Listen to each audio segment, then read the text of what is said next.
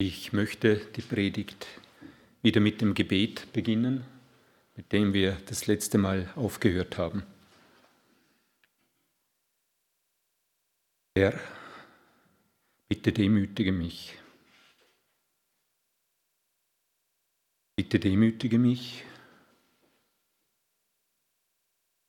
in und durch diese Krise. Demütige mich unter deine segensbringende Herrschaft, damit es uns nichts mangeln wird, damit es uns am Ende wohltue. Danke, Frank, für die Einführung, oh, auch für dieses Beispiel mit Josef. Dass der Inhalt von diesen beiden Predigten äh, zu diesem Thema, glaube ich, extrem gut wiedergibt. Ich möchte ganz kurz in wenigen Worten wiederholen, was äh, letzte Woche die Schwerpunkte waren im Teil 1 dieser Predigt. Wir haben über Mose gesprochen, über diese 40 Jahre Krise des Volkes in der Wüste und wie Mose am Ende dieser Zeit zu dem Volk sagt, denkt an diese Zeit, denkt an diese 40 Jahre Wüste, die Gott euch geführt hat, um euch zu demütigen. Dieses euch zu demütigen im Blick auf diese Krise irgendwie unglaublich, aber um was es dahinter geht, ist tatsächlich, dass wir als Menschen nicht die Kraft haben und nicht fähig sind, uns ausreichend aus eigener Kraft unter Gott zu demütigen. Das zeigt die Geschichte und in meinem Leben zeigt es mein Leben. Ich bin völlig unfähig, mich alleine derart unter Gott zu demütigen, beständig. Und deshalb demütigt er tatsächlich mich, uns, damit wir in ihm bleiben wollen und es können. Der zweite Teil, Frank hat es schon gesagt, es war der Block über Hiob, die drei Aspekte. Einmal der Aspekt, dass wenn man den Prolog und den Epilog, das heißt die erklärenden und die rechtsprechenden Elemente aus dem Buch Hiob wegnimmt, dass es wirklich ganz, ganz schwierig wird äh, zu verstehen, um was es da geht und eigentlich unmöglich, das Ganze aus Gottes Blick zu sehen. Und der Vergleich, dass es bei uns in der Corona-Krise vielleicht ähnlich ist, dass wir mittendrin stecken, den Prolog und Epilog nicht kennen und einfach das ganz, ganz schwer ist zu verstehen. Auch das lehrt uns oder soll uns Demut lehren. Dann haben wir über seine Freunde gesprochen, die wirklich, glaube ich, sehr äh, gottesfürchtige Männer waren und die wirklich auf der Suche waren und mit Gott gegangen sind. Und dennoch haben sie in ihrer Meinung, Recht zu haben, so viel Unrecht getan. Gegen Hiob, gegen Gott. Also das ein wenig die Warnung, dass wir auf es sehr vorsichtig sind, äh, wie wir Gott in dieser Krise für uns verwenden. Also wirklich die Gefahr, dass wir Gott instrumentalisieren. Der dritte Punkt, Hiob selber, der unschuldig all dieses Leid erfahren hat, von Gott Rechtfertigung verlangt hat und Gott ihm sagt, na, das, was der Frank vorher gelesen hat aus dem Kapitel 40, willst du mein Recht brechen, damit du Recht hast, Hiob? Spannend ist dann ähm, der Rechtsspruch von Gott gegen seine Freunde, gegen Hiob. Und in dem Rechtsspruch gegen seine Freunde ist das sehr Spannende, dass Gott am Schluss sagt, ihr habt nicht recht gesprochen. Er sagt aber nicht, ihr habt nicht recht gegen Hiob gesprochen, weil ja all das Reden von seinen Freunden eigentlich gegen Hiob war. Er sagt, ihr habt nicht recht über mich, über Gott gesprochen. Ganz, ganz spannender Gedanke. Gibt mehrere Erklärungen. Eine davon ist tatsächlich, dass Gott, dass Gott so nahe mit Hiob war und bei Hiob war, dass das Unrecht gegen Hiob ähm, tatsächlich zum Unrecht gegen Gott geworden ist. Also das ist nur ein Aspekt. Es ist nicht der wichtigste Aspekt, aber es ist spannend. Und dann haben wir am Schluss noch ein wenig über die mögliche Rolle von Satan in der ganzen Corona-Krise, allgemeine Krisen in unserem Leben gesprochen. Einfach ähm, das Wesen Satans, dessen Macht eigentlich gebrochen ist, also das Zepter, das, der Machtstab von Satan, der ist zerbrochen worden durch Jesus. Er hat die Macht nicht mehr. Und trotzdem, das, was er hat, ist ganz eine gefährliche Waffe und das ist die Lüge. Und wir haben ein bisschen darüber gesprochen, dass Satan der Vater der Lüge ist und wir tatsächlich auch uns, die wir wirklich mit Gott gehen, gehen wollen und leben, in diese Lüge verführen und missbrauchen kann und uns dann tatsächlich dazu verwendet, dass auch durch uns Unrecht passieren kann und passiert. Heute, Frank hat es gesagt, Teil 1 habe ich mit Erschütterung überschrieben, weil ich erschüttert wurde und weil ich auch erschüttern wollte, weil Gott uns da erschüttern will, glaube. Und das zweite, der heutige Teil, das ist mit Ermutigung, mit geführt durch den guten Hirten. Und auf diesen Fundamenten der Demut und des Themas um das Recht möchten wir sozusagen jetzt uns wirklich auf Psalm äh, 23 fokussieren, der eigentliche, eigentliche Kerntext ähm, dieser beiden Predigten. Und ich möchte am Anfang miteinander noch einmal den Psalm lesen. Der Herr ist mein Hirte, mir wird nichts mangeln. Er lagert mich auf grünen Auen. Er führt mich zu stillen Wassern. Er erquickt meine Seele. Er leitet mich im Pfaden der Gerechtigkeit um seines Namens willen. Auch wenn ich wandre im Tal des Todesschattens, fürchte ich kein Unheil, denn du bist bei mir. Dein Stecken und dein Stab, sie trösten mich. Du bereitest vor mir einen Tisch angesichts meiner Feinde. Du hast mein Haupt mit Öl gesalbt, mein Becher fließt über. Nur Güte und Gnade werden mir folgen alle Tage meines Lebens, und ich kehre zurück ins Haus des Herrn lebenslang. Wir werden in der Predigt äh, anfänglich ein bisschen über die Struktur oder vielleicht über die zentralen Sätze in diesem Psalm reden. Dann werde ich einzelne dieser Segnungen etwas genauer anschauen. Wir haben nicht die Zeit, alle Segnungen anzuschauen und wir haben auch nicht die Zeit, bei den einzelnen Segnungen ganz, ganz in die Tiefe zu gehen.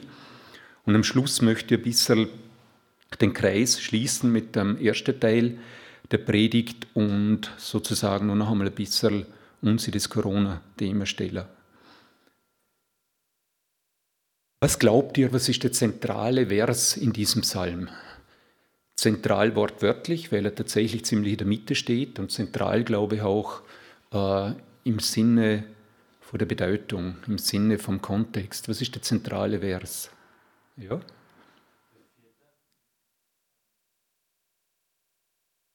Genau, das ist der vierte Vers und da eigentlich der kleine Satz. Ähm, denn du, Herr, bist bei mir. Das ist ein wenig wie ein Rad.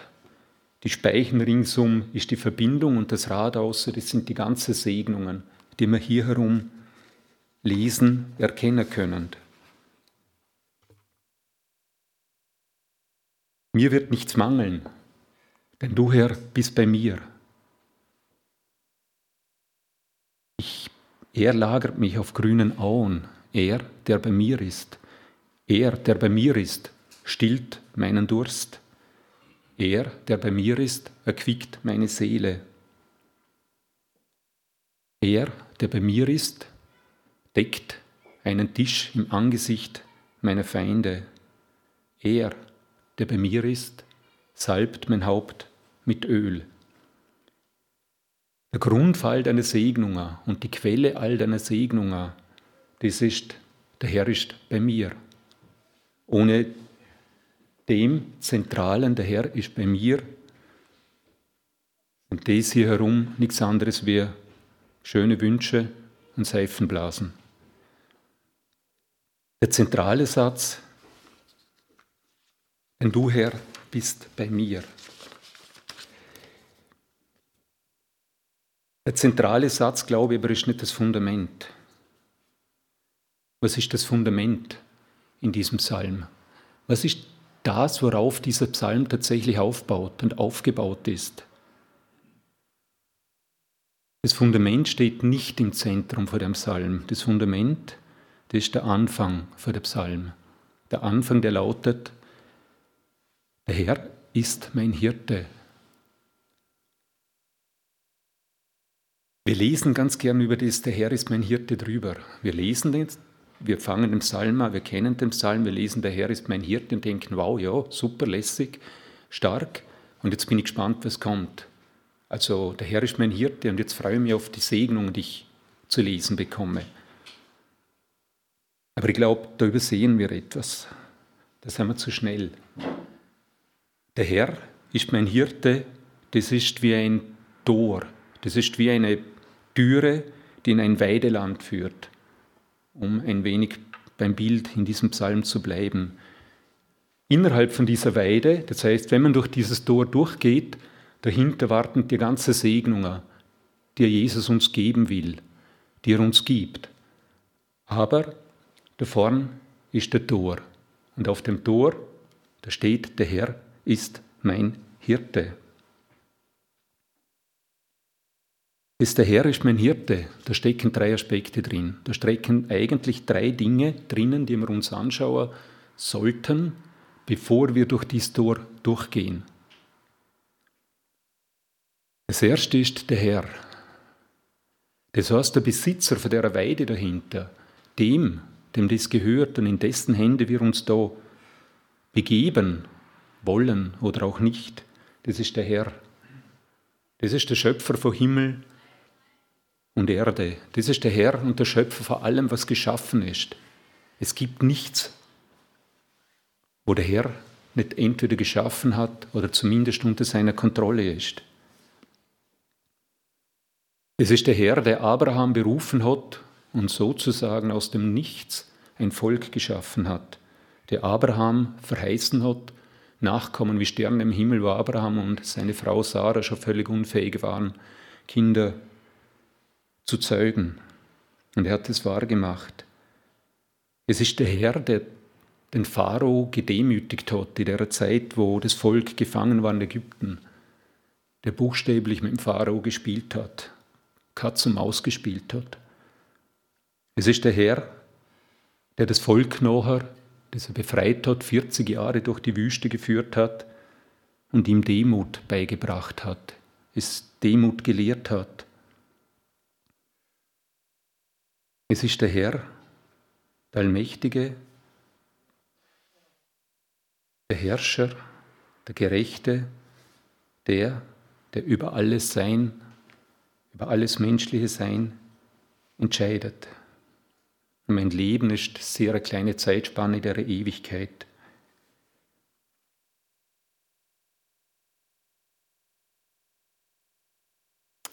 Es ist der Herr, der Gott, der sich demütigte, der auf die Knie gegangen ist,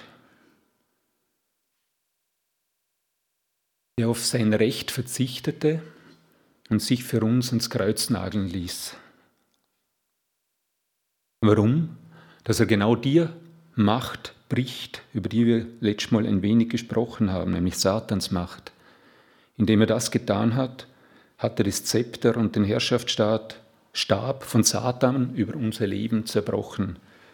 Er hat uns vom Tod und von Satan befreit, von der Macht, unter der wir gestanden sind. Das ist der Herr. Das ist der Herr, dem die Weide dahinter gehört. Und unter dessen Herrschaft wir uns begeben, wenn wir durch das Tor durchgehen.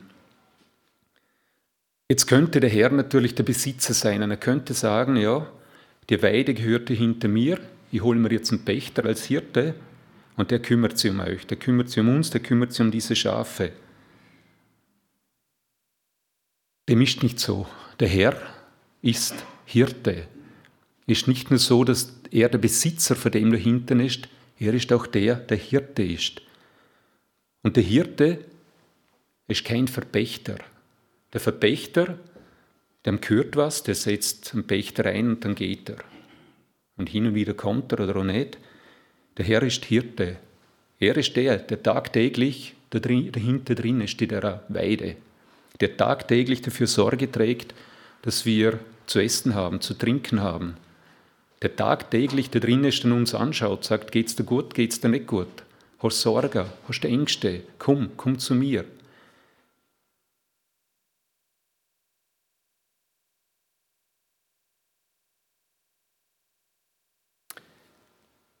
Ich habe aus dem Johannesevangelium vielleicht die intensivste Stelle, was das anbelangt. Und ich möchte, wenn wir den Psalm anschauen, ähm, nicht nur sozusagen darüber nachdenken, was David gesagt hat, ich möchte wirklich Jesus und was Jesus zu dem Thema zu sagen hat, mit hineinnehmen. Und da aus dem Johannes Kapitel 10. Jesus sprach nun wieder zu ihnen, wahrlich, wahrlich, ich sage euch, ich bin die Tür der Schafe. Ich bin die Tür. Wenn jemand durch mich hineingeht, so wird er rettet werden und wird ein- und ausgehen und Weide finden. Ich bin gekommen, damit sie Leben haben und es im Überfluss haben. Ich bin der gute Hirte. Der gute Hirte lässt sein Leben für die Schafe. Ich bin der gute Hirte und kenne die meinen und die meinen kennen mich und ich lasse mein Leben für die Schafe. Das heißt, das ist nicht nur der Herr, das ist nur der Hirte, und wenn wir uns das vorstellen, und es wird uns hoffentlich nachher noch etwas besser gelingen, dann kommt natürlich ein Gedanken auf, wow, da mag ich wirklich hin. Ich mag, ich mag auf diese Weide, ich mag in diese Koppel, ich mag unter die Herrschaft dieses Herrn, der nicht nur Herr ist, sondern tatsächlich Hirte ist, der tagtäglich bei mir ist und mit mir ist, der tagtäglich um sich um mich kümmert und kümmern will der bereit war, sich zu demütigen, zum Diener zu werden, der bereit war zu leiden, wirklich zu leiden, damit es mir gut geht. Wer wünscht sich nicht solchen Herrn, der auch Hirte ist? Und dann steht oben aber noch ein drittes Wort. Ich habe es jetzt rot dargestellt und das ist das Wort mein. Der Herr ist mein Hirte. Das kleine Schild, das vorher klein und unleserlich war, habe ich jetzt ein bisschen größer gemacht. Und jetzt seht da steht sowas wie ein Ständer, ein Garderobenständer. Und da hängen ein paar Kleider dran. Und so wie man in eine Garderobe reingeht, manchmal bei einem Konzert, wo es heißt, bitte Mäntel abgeben, ähm, steht da oben Eigentumsrecht, Herrschaftsanspruch, bitte abgeben. Das sind die beiden zentralen Stellen, die wir das letzte Mal länger betrachtet haben.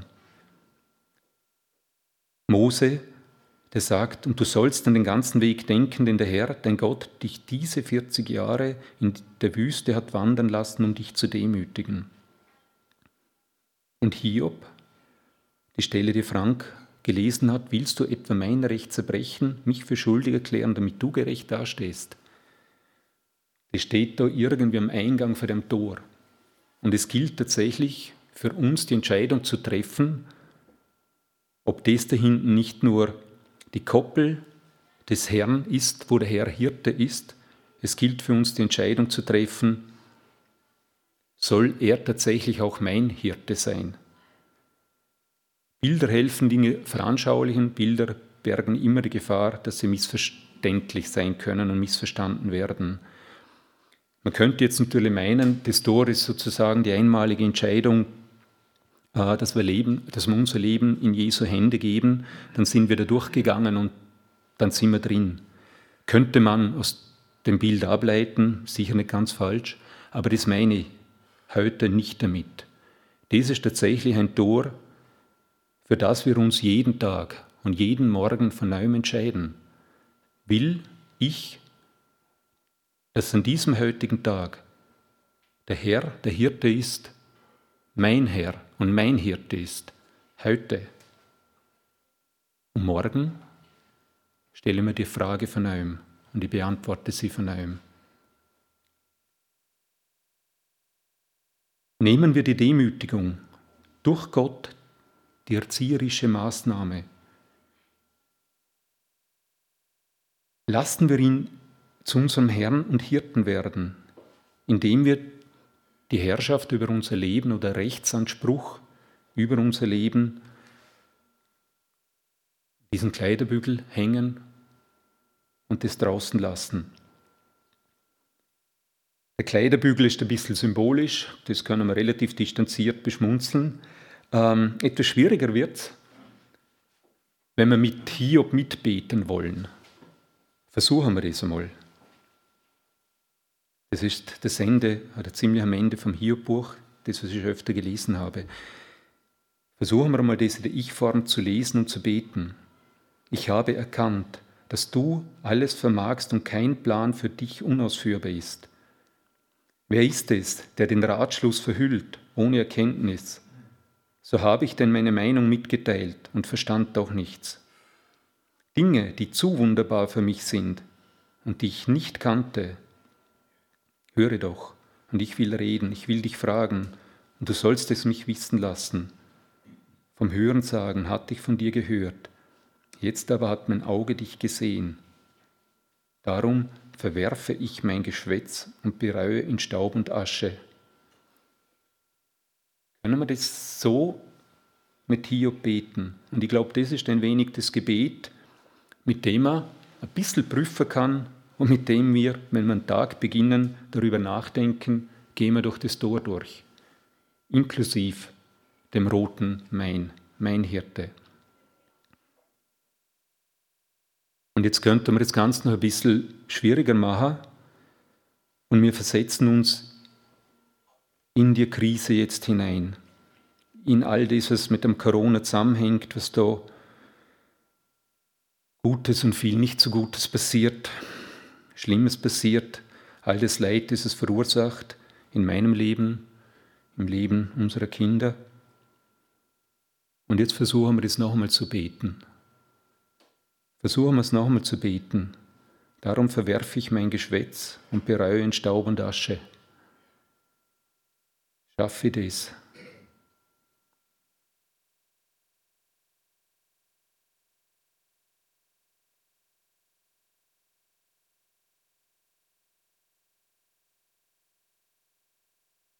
Treten wir jetzt durch das Tor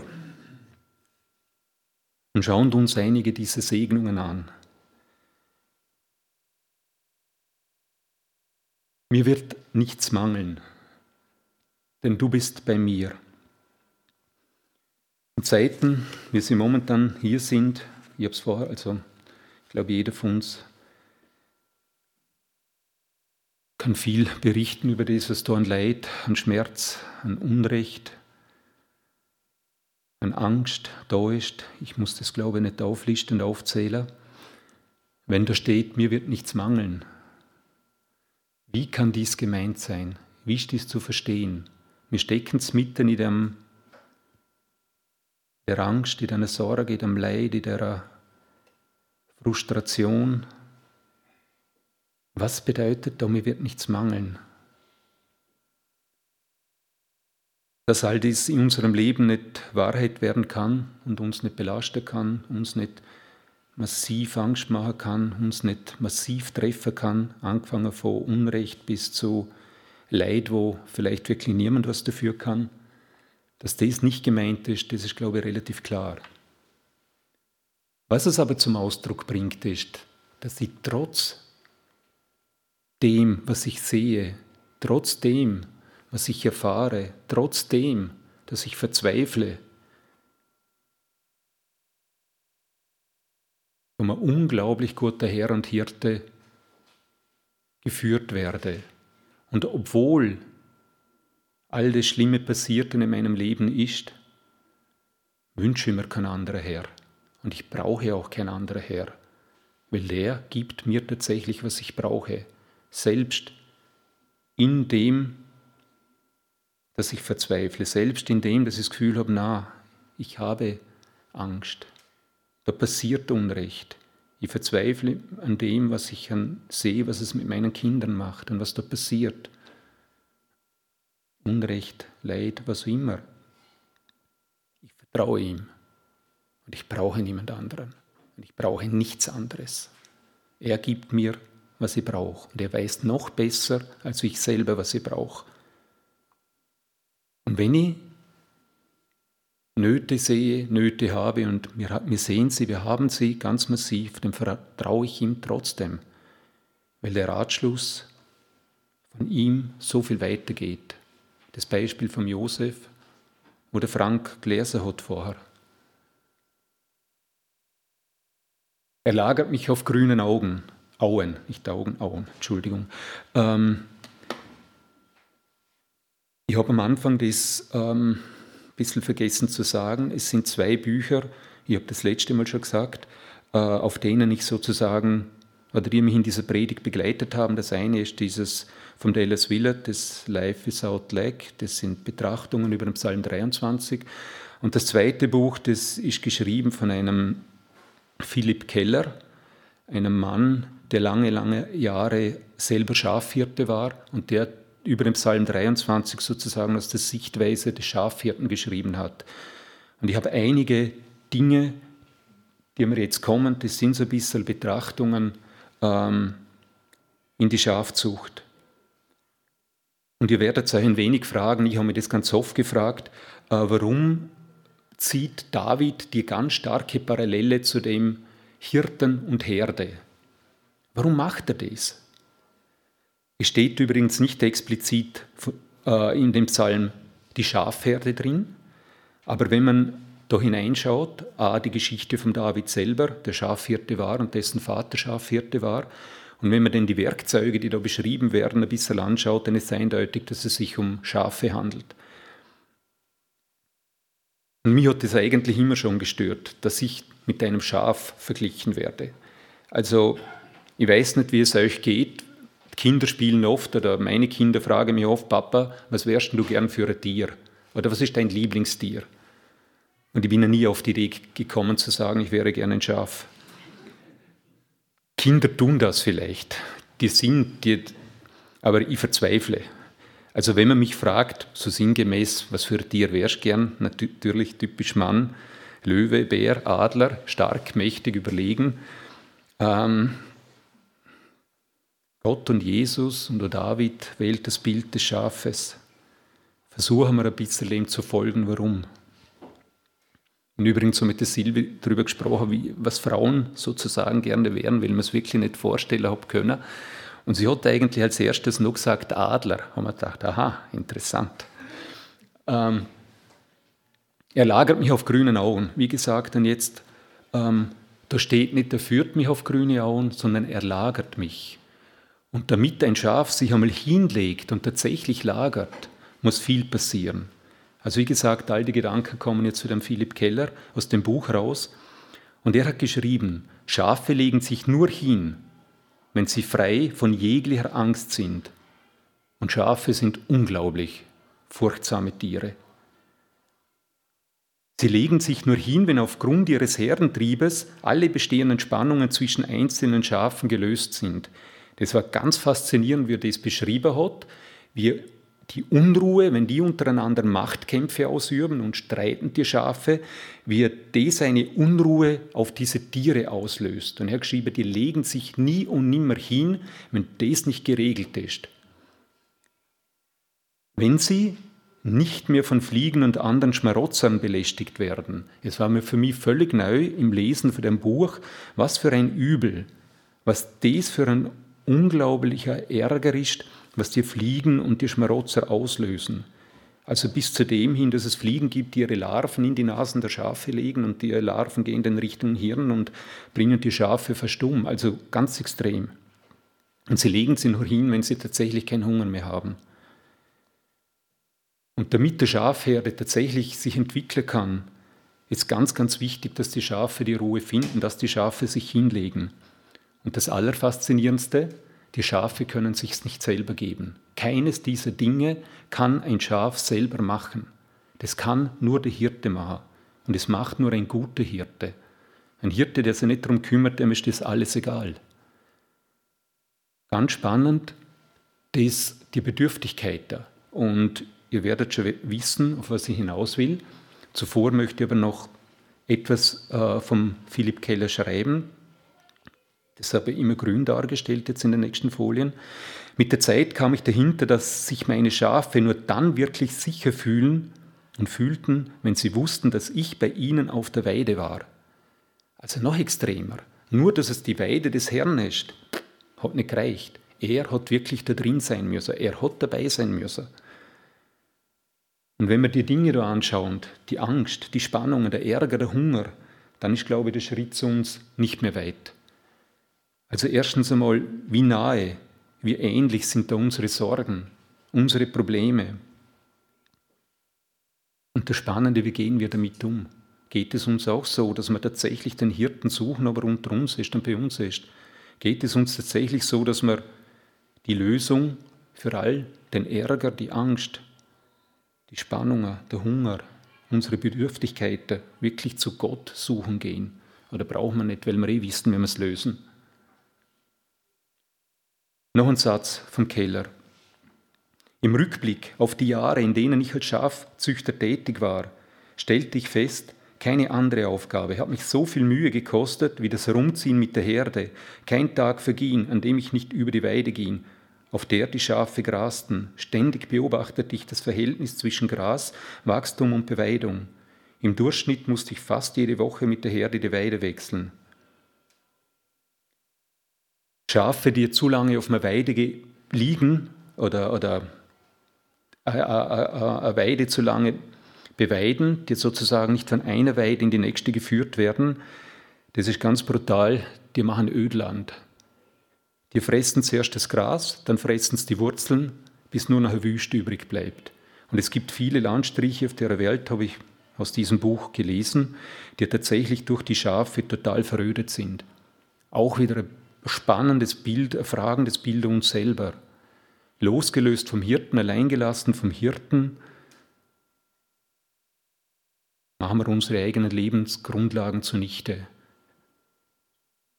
Aus dem, was fruchtbares Land für unser Leben sein kann, wird die Wüste, wenn wir ohne den Hirt unterwegs sind. Der Herr führt mich zu stillen Wassern auch noch zuerst kurz bei der Schafzucht. Für den Hirten ist die Sicherstellung von Wasser für seine Schafe, besonders in trockenen Gegenden, mit viel schweißtreibender Arbeit verbunden. Das die Brunnen pflegen, die Zisternen pflegen, vielleicht sogar mal selber welche, welche machen müssen. Dann die Eigenschaften von diesen Schafen. Wenn man so liest, hat man wirklich das Gefühl, es ist ein Sau dumm. Selbst wenn ein Bach in der Nähe ist, wo es frisches Wasser gibt, wenn die einmal schmutziger, verseuchter Pfütze vorbeigehen, dann beginnen sie aus der Pfütze zu trinken. Und trinken damit natürlich auch Würmer und, was, und Ungeziefer, das nachher ihnen natürlich massiv schadet. Das war so faszinierend in dem Buch, da ist mir das erste Mal bewusst worden, was das für eine unglaubliche Arbeit ist, Hirte zu sein. Wenn man das Buch liest, mir hat gar nicht so sehr irgendwie der Blick äh, auf die Schafe fasziniert. Mich hat da nicht so sehr fasziniert, er hat ganz viele Parallelen, geistliche Parallelen zu den Schafen ge gezogen. Das hat mich auch nicht so fasziniert. Aber was für mich ein Wahnsinnsaugenöffner war, das war der Hirte. Was da für unglaubliche Arbeit und Mühe dahinter ist, diese Schafe gut zu betreuen. Wie er beschrieben hat, dass Diebe und in anderer Zeit einmal, äh, glaube ich, Pumas in der Nacht die, äh, die Herde gefährdet haben, wie er gesagt hat, man schläft nicht mehr. Immer mit einem Auge offen, immer ein Ohr offen, quer neben dem Bett, bei dem geringsten Geräusch, raus, raus zur Herde. Wenn man das liest, habe ich das Gefühl gehabt, unglaublich, das ist ein 24-Stunden-Job. Und dann ist mir etwas bewusst worden. Wenn ihr darüber nachdenkt oder wenn ich euch die Frage stelle, was glaubt ihr, was tut Gott den ganzen lieben Tag lang? Also was tut Gott? Zwölf Stunden Tag, zwölf Stunden Nacht. Und ich bin draufgekommen, dass mein Bild so ein bisschen war, was Gott hat tun müssen, das ist getan. Jesus ist für uns ans Kreuz gegangen, ist gestorben.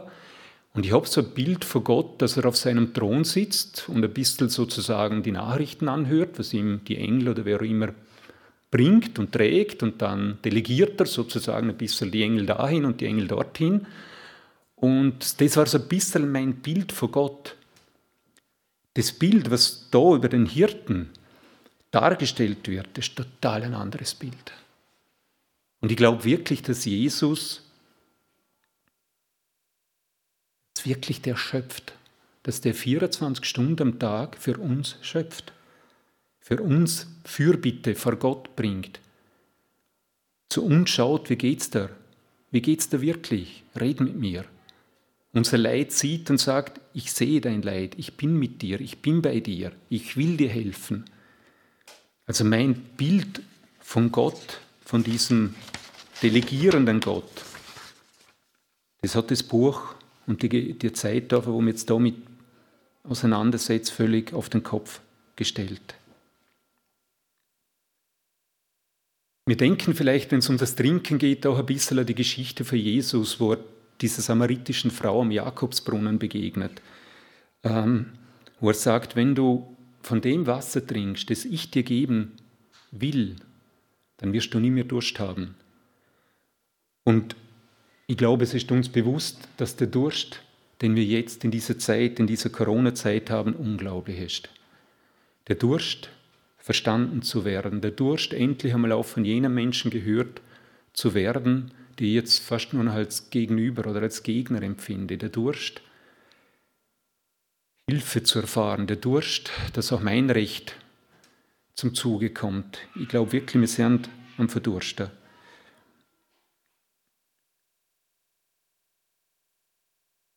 Und die Lehre, der Durst ist groß. Ich glaube nicht, dass Corona den Durst gemacht hat. Ich glaube nicht, dass Corona all dem schuld ist. Ich glaube, dass Corona das einfach verstärkt hat und aufzeigt. Es bringt Tag, ans Tageslicht, was wirklich ohnehin in uns ist. Ein Freund hat mir die Woche eine E-Mail geschrieben und hat gesagt, ähm, Corona hat uns nicht zu dem gemacht, was wir jetzt sind oder wie wir uns vielleicht verhalten. Corona hat gezeigt, dass ohnehin schon da ist. Ich glaube wirklich, es zeigt den Durst, der da ist. Und es hat uns bewusst gemacht, wie groß die Sehnsucht und der Durst ist. Und vielleicht ein wenig provokant, vielleicht gehört zu dem Demütigungsprogramm und Projekt, von dem Mose spricht, vielleicht hilft es uns tatsächlich zurück in Gottes Arme zurück auf die Weide.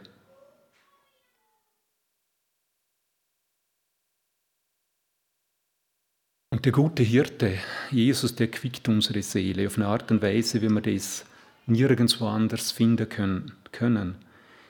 Und ich denke, Früchte von dem sind tatsächlich Friede, sind tatsächlich eine gewisse Zufriedenheit und tatsächlich Freude, trotz Krise, in der Krise, trotz all den Stürmen in meinem Leben, um mein Leben. Es wird mir nichts mangeln. Und aus diesem Frieden heraus, aus dieser Freude, aus dieser Zufriedenheit, aus dieser Geborgenheit in Gott werden wir handeln und vielleicht auch ein wenig anders handeln. Auch wenn ich wandere im Tal des Todesschattens, fürchte ich kein Unheil, denn du, Herr, bist bei mir. Ich möchte jetzt da einfach einmal äh, einen Abschnitt aus dem Buch von Dallas Willard vorlesen, also aus dem Englischen übersetzt. Ich bitte um Verzeihung, wenn es ein bisschen holprig ist, die Übersetzung. Ich möchte es einfach mal vorlesen. Ein Leben ohne Mangel ist eines ohne Angst vor Unheil. Unser Vertrauen in Gott übersteigt unsere Begierden und unsere Ängste bei weitem. Will ich ein Leben ohne Ängste haben, ein Leben erfüllt mit Vertrauen? Es scheint, dass es dies war, was Jesus seinen Freunden immer wieder sagen wollte. Habt keine Angst, habt keine Angst. Stellen wir uns vor, was dies für ein Leben wäre. Keine Angst, keine Angst vor dem Leben, vor dem Alter, keine Angst vor dem Tod, vor Krankheit, keine Angst vor Hunger, keine Angst vor irgendeinem Menschen oder Kreatur, nicht einmal davon, all meinen Besitz zu verlieren. In Klammer, das habe ich zugefügt, keine Angst vor Covid und oder all den damit verbundenen Folgen und Maßnahmen. die mir geschehen und die uns geschehen. Wir können in der Obhut unseres guten Hirten ohne Angst leben, selbst inmitten einer Welt, die von Angst dominiert wird. Das Leben um uns, das Leben, um das es im Psalm 23 geht, ist ein Leben ohne Angst. Obwohl David durch ganz viele Gefahren gegangen ist in seinem Leben, ganz viel Verfolgung erlebt hat, viele Kämpfe, hat David, David tatsächlich gesagt, ich fürchte kein Unheil. Und mir wird nichts mangeln. Wie ist das möglich? Warum hat David das können und wir tun uns doch relativ schwer damit? keine Angst zu haben. Lesen wir die Antwort. Denn du, Herr, bist bei mir.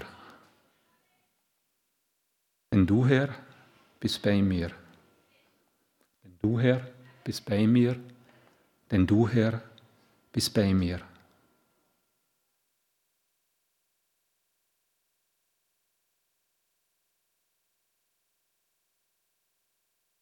Schafzucht, Philipp Keller. Ein Schaf, das auf dem, Rücken, auf dem Rücken zu liegen kommt, zum Beispiel in Dornen oder einer kleinen Geländemulde, kommt nie mehr alleine auf. Ich habe das nicht gewusst. Das ist ganz, ganz grauslich, wenn ein Schaf, speziell wenn es ein dickes Wollkleid hat, wenn das umfliegt, es kommt oder sich niederlegt und, und rollt ein bisschen zu weit, liegt auf dem Rücken, Füße in der Höhe, keine Chance mehr, dass es aufkommt. Es strampelt mit den Füßen herum, ähm, blökt. Es passiert was im Bansen, im Magen von dem Schaf. Es entwickeln sich Gase. Damit kommt immer weniger Blut in die Füße. Und das Schaf kann innerhalb weniger Stunden, Stunden wirklich entweder einem Schock sterben oder wenn es sehr warm und trocken ist, relativ bald verdursten. Und das ist tatsächlich eines der größten Sorgen eines Schafhirten der springt mehrmals, wenn es irgendwie geht, mehrmals am Tag über die Weide ähm, und schaut, ist irgendwo ein Schaf auf den Rücken gefallen, ist irgendwo ein Schaf, das nun mal aufkommt, weil das Schaf, wie gesagt, entweder ähm, stirbt zu einem Schock relativ bald oder natürlich auch die Wildtiere merken relativ bald, dass es da sehr leichte Beute gibt. Er hat das ein bisschen beschrieben, der Keller. Sobald ich das auf dem Rücken liegende Tier erreicht hatte, war mein erster Gedanke, schnell, schnell aufrichten. Sanft rollte ich das Tier auf die Seite. Dadurch wurde der Druck der Gase im Pansen etwas gelindert. Lag das Schaf bereits längere Zeit auf dem Rücken, musste ich es aufheben. Ich stellte mich dann mit gespreizten Beinen über das Schaf, hielt es aufrecht und massierte ihm die Beine. Dies dauerte oft eine geraume Zeit. Während der ganzen Zeit, solange ich an dem verunglückten Schaf arbeitete, redete ich beruhigend auf das Tier ein. Wann wirst du endlich lernen, auf deinen eigenen Beinen zu stehen? Bin ich froh, dass ich dich rechtzeitig gefunden habe, du Schlingel. Es war eine Sprache von Liebe und Vorwürfen, Mitgefühl und Zurechtweisung. Und wiederum das Bild. Das Bild, so geht Jesus mit uns um, so will er mit uns umgehen. Er ist mehrmals, ich sage jetzt nicht mehrmals am Tag, weil ständig ist, aber letztlich ständig um uns besorgt. Schaut ständig auf uns, nicht einmal im Jahr, wo Bilanz gezogen wird, am 31. Dezember oder 1. Jänner, da schaut er, was ich angestellt habe das Jahr, wird darüber geredet. Der ist tatsächlich Tag für Tag, Augenblick für Augenblick, Stunde für Stunde, ist er bei uns kümmert sich um uns, macht sich Sorgen, berührt uns, fragt uns, brauchst was? Was fehlt dir? Wieso ärgerst du dich so? Der Hirte auf der Weide ist nicht, nichts Abstraktes, das ist nicht irgendwie so ein Bild, das ist unglaubliche Realität.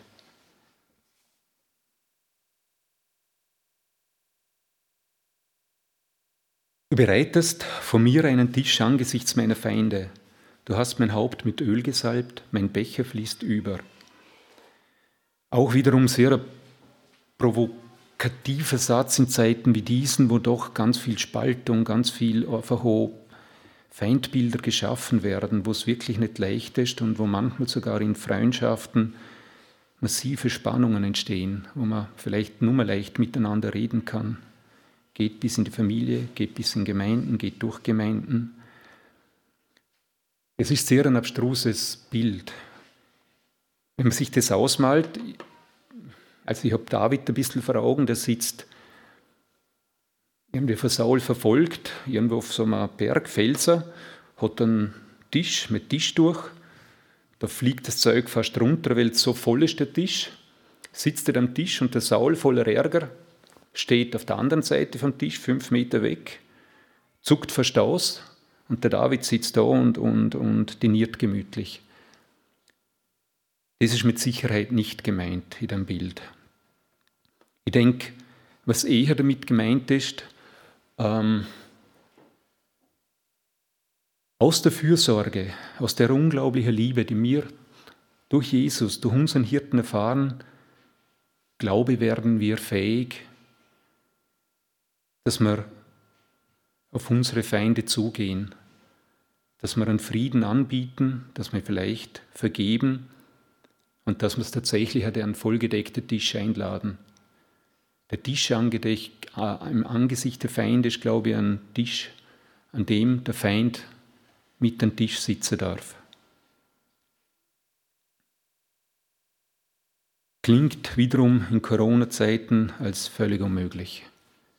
Das ist so eine unglaubliche Überforderung, wenn ich daran denke, dass ich jenen, mit denen ich da vielleicht wirklich im Streit bin, die mir wirklich Unrecht getan haben, die mich schwer verletzt haben, dass ich auf dir zugehe und sie einlade, einlade, Frieden zu machen, einlade, mit mir entspannt an den vollen Tisch zu sitzen. Und ich glaube nicht, dass wir das aus eigener Kraft können.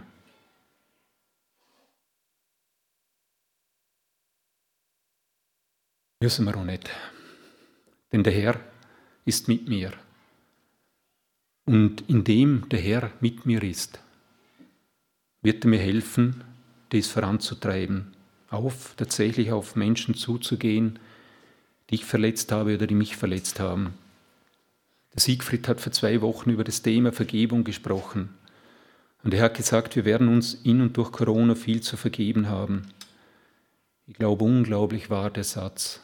Und ich denke, jeder von uns, der über diese mehr als eineinhalb Jahre zurückdenkt, wird sehr wahrscheinlich Ereignisse vor Augen haben, wo das tatsächlich passiert ist. Man wird verletzt, im Nachhinein kann man vielleicht erkennen, ich habe andere verletzt. Wagen wir erste Schritte zu tun, auf Menschen zuzugehen, Menschen, denen wir vielleicht Unrecht zugefügt haben, Menschen, die wir verletzt haben, wo es vielleicht nicht nur, also wo es gar nicht um Unrecht gegangen ist, aber einfach wo der Ton, wo die, die Panik, wo die Härte so, so sich geäußert hat, dass es einfach verletzend wurde. Menschen, die anders denken, die ich einfach nicht mehr ausgehalten habe, die ich verstoßen habe aus meiner Nähe, aus meiner Freundschaft. Fangen wir damit an, in der Gemeinde,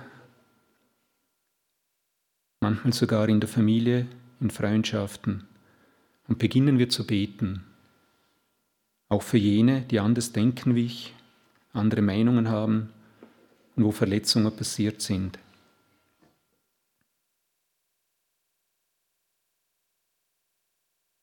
Spannende Geschichte dazu. Wiederum Hiob. Wir haben es schon gelesen. Es sprach der Herr zu Eliphas, dem Demoniter, mein Zorn ist entbrannt gegen dich und gegen deine beiden Freunde, denn ihr habt über mich nicht Wahres geredet wie mein Knecht Hiob. Und nun, nehmt euch sieben Jungstiere und sieben Witter und geht zu meinem Knecht Hiob und opfert ein Brandopfer für euch. Und Hiob, mein Knecht, soll für euch Fürbitte tun. Nur ihn will ich annehmen. Warum? Warum schickt Gott den Eliphas und seine Freunde zu Hiob? Dass Hiob für diese Männer Fürbitte tun soll. Warum? Warum akzeptiert Gott nicht, dass die drei Männer zu ihm Gott sagen, bitte verzeih, vergib, vergib mir, vergib uns? Es ist doch ziemlich um die Kurve gekratzt.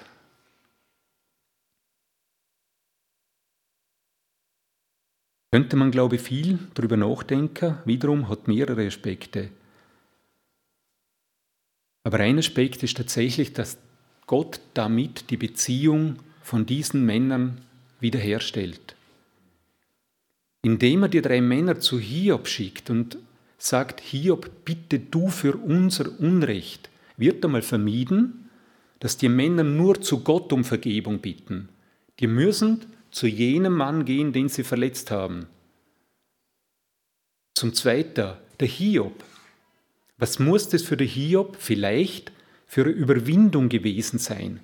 Gott legt in seine Hände, für jene Menschen um Vergebung zu bitten, die ihn, den Hiob, verletzt haben, unglaublich verletzt haben. Da ist so viel Heilung in der Beziehung zwischen diesen Menschen das, was und wie Gott das sozusagen weitergibt. Wie gesagt, ist nur ein Aspekt. Da gibt es andere Aspekte hinter dem Reden und Handeln Gottes so. Aber der Aspekt ist gewaltig. Und das ist, glaube ich, auch der Grund, wieso man nicht nur Gott um Vergebung bitten sollen, sondern tatsächlich aufeinander zugehen, füreinander und voneinander um Vergebung bitten. Wir kommen jetzt zum Schluss, ähm, versuchen ein bisschen den Kreis zu schließen. Ich habe natürlich auch Rückmeldungen bekommen, wo es darum gegangen ist, ja, aber was bedeutet das jetzt auf unser Handeln? Was bedeuten all die Gedanken und diese Betrachtungen aus der Bibel auf die Krise? Was folgen für konkrete Handlungen daraus? Und ich habe ziemlich viel darüber nachgedacht, habe ziemlich viel auch mit mir selber gehadert, habe mit, mit Menschen diskutiert. Ähm, ich denke, unbestritten ja, wir sollen handeln, wir müssen handeln in der Krise. Gott will, dass wir handeln. Ich denke aber, die Reihenfolge ist absolut entscheidend in dem Handeln. Die Reihenfolge, wie es da mit 1, 2, 3, 1 tatsächlich demütigen wir uns über, unter Gott. Und das ist nichts, was irgendjemand für irgendjemand anders tun kann. Das kann tatsächlich nur jeder Mensch für sich alleine vor Gott und unter Gott tun. Demütigen wir uns unter Gott. Zwei, stellen wir den Rechtsanspruch und den Herrschaftsanspruch ganz zu Gott. Treten wir das Eigentumsrecht über unser Leben über mein Handeln, über mein Reden, über mein Denken, über mein Urteilen zu Gott. Abgabe des Herrschaftsanspruchs. Und dann handeln wir. Und das ist tatsächlich ein Prozess 1-2. Das ist nichts, das ich einmal sage, okay, erledigt und jetzt weiter. Das ist, glaube ich, etwas, das ist ein Prozess. Wenn wir die Reihenfolge auf den Kopf stellen, wenn wir den Schritt 1 und 2 weglassen und mit 3 loslegen, dann glaube ich, dass die Gefahr sehr groß ist, dass wir beginnen, diese Fragezeichen zu füllen. Ihr erinnert euch an diese Tabelle, das ist äh, auch übernommen von Dallas Willard, wo es darum gegangen ist, dass Johannes 2,16 sozusagen die Dynamiken der Lüge des Teufels, die Begierde des Fleisches, des Auges, des Hochmuts und des Stolz Stolzes. Wir haben das ein bisschen an dem Beispiel von der Versuchung von Eva diskutiert. Und ich habe sozusagen die Zeilen ein bisschen verlängert und mit Fragezeichen gefüllt. So ein bisschen, dass jeder von uns darüber nachdenkt, wo in meinem Leben werde ich vielleicht und bin ich vielleicht Satan auch auf den Leim gegangen. Ich glaube, wenn wir diese Reihenverfolge da oben auf den Kopf stellen oder eins und zwei weglassen, dann beginnen wir, diese leeren Felder hier zu füllen oder die Gefahr ist groß, dass wir sie befüllen. Ich glaube, wenn wir uns wirklich unter Gott demütigen, das heißt tatsächlich vielleicht auch gedanklich diese Reihenfolge umzusetzen, dann passiert etwas. Ich habe jetzt sozusagen diese Tabelle nach rechts weitergeführt. Da drüben steht die Herrschaft Satans, da drüben steht die Herrschaft Gottes. Und wenn man das, und das ist wirklich nur ein Beispiel, das glaube ich, muss jeder Mensch und jeder von uns, jede von uns selber darüber nachdenken. Ich für mich habe das ein wenig so gesehen. Ich habe versucht, auf diese Ebene der Begierde des Fleisches zu gehen. Und wenn ich mich unter die Herrschaft von Gott bewusst stelle, dann heißt es, unter vielem anderen, bitte, das sind nur Beispiele. Ich vertraue meine Gesundheit, meinen Körper Gott an. Mit oder ohne Impfung. Beispiel auf der Ebene des Auges. Ich richte meine Augen zuerst suchend und fragend auf Gott. Und ich richte meine Augen verstehen wollend auf die anderen, die die anders denken. Und dann richte ich meine Augen wieder auf mich. Und der Blick, glaube, wird ein anderer werden. Auf der Ebene des Hochmutes, des Stolzes. Der dritte Punkt. Ich bitte Gott um Demütigung in der durch die Corona-Krise, lege mein Wissen, meine Einsicht unter seinen Ratschluss. Das sind so die drei Punkte Vertrauen, Demut, Recht. Und wir haben in dem Thema über Satan schon gesprochen, habe es vorher auch gesagt, durch Jesu Tod am Kreuz ist die Macht und das Zepter Satans zerbrochen, ein für alle Mal. Und dennoch haben wir gehört, dass er durch die Lüge noch immer einen Einfluss hat auf uns, vor allem auf diesen drei Ebenen. Wenn wir den Weg gehen und wenn wir tatsächlich unser Leben, und das heißt tatsächlich das heute, auch in dem ganzen Thema mit Corona, versuchen immer in dieser oder ähnlicher Art und Weise unter Gott stellen, dann passiert tatsächlich etwas. Die Macht wird total zerbrochen. Genau auf den Ebenen, wo Satan bevorzugt angreift und wo wir tatsächlich verletzbar sind, sind das die Waffen, die auch ich in meinem Leben dagegen tun kann. Wie pariere ich die Angriff? Indem ich mein Augen auf Gott richte, indem ich meine Bedürfnisse unter Gott stelle und indem ich meinen Stolz vor der Koppel an den Kleiderbügel hänge und mich Gott, unter Gott demütige. Zum Abschluss möchte ich am Schluss ein Gebet lesen oder sprechen. Ähm, Herr Jesus, es ist der Gebet, Entschuldigung, es ist der Gebet, das ich versucht habe, ein bisschen an das Gebet von Hiob anzulehnen. Es ist der Gebet, wo ich mich selber in der Corona-Krise einfach stark sehe und ertappt habe. Und es ist ein Gebet, in dem ich versuche, für diese Demütigung und für dieses Loslassen vom Herrschaftsanspruch für mein Leben zu beten. Herr Jesus, ich erkenne, dass du allein der gute Hirte bist, dass du alles vermagst, dass du alles getan hast und alles tust, damit es mir gut geht. Ich erkenne, dass du mir alles gibst, was ich brauche, dass es mir in dir an nichts mehr mangelt. Bitte demütige mich, Herr, so oft es erforderlich ist, damit ich erkenne, wie sehr ich dich brauche, damit du mich davor bewahrst, meine Wege ohne dich zu gehen, Wege in die Irre. Herr, ich bekenne, dass ich in dieser Krise mit dazu beigetragen habe, deinen Ratschluss zu verhüllen, dass ich mit dazu beigetragen habe, dass Unrecht geschieht, dass Menschen verletzt werden, dass ich mit dazu beigetragen habe, dass Trennung und Spaltung unter uns stattfinden kann. Vergib mir, Herr, hilf mir, auf jene Menschen zuzugehen, denen ich Unrecht und Leid zugefügt habe, und bitte hilf mir auch jenen Menschen zu vergeben, die mir Leid zufügen. Hilf mir, Herr, um deinen Segen für uns alle zu beten.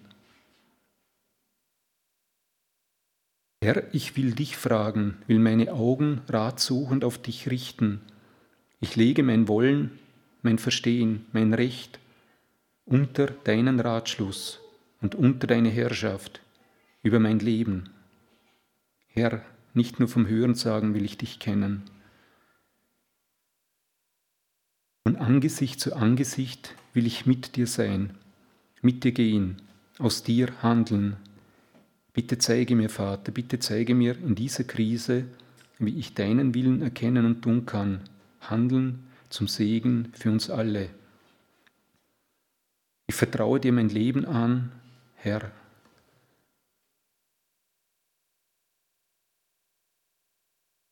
Heute und morgen, jeden Tag von neuem. Denn du, Herr, bist bei mir. Amen.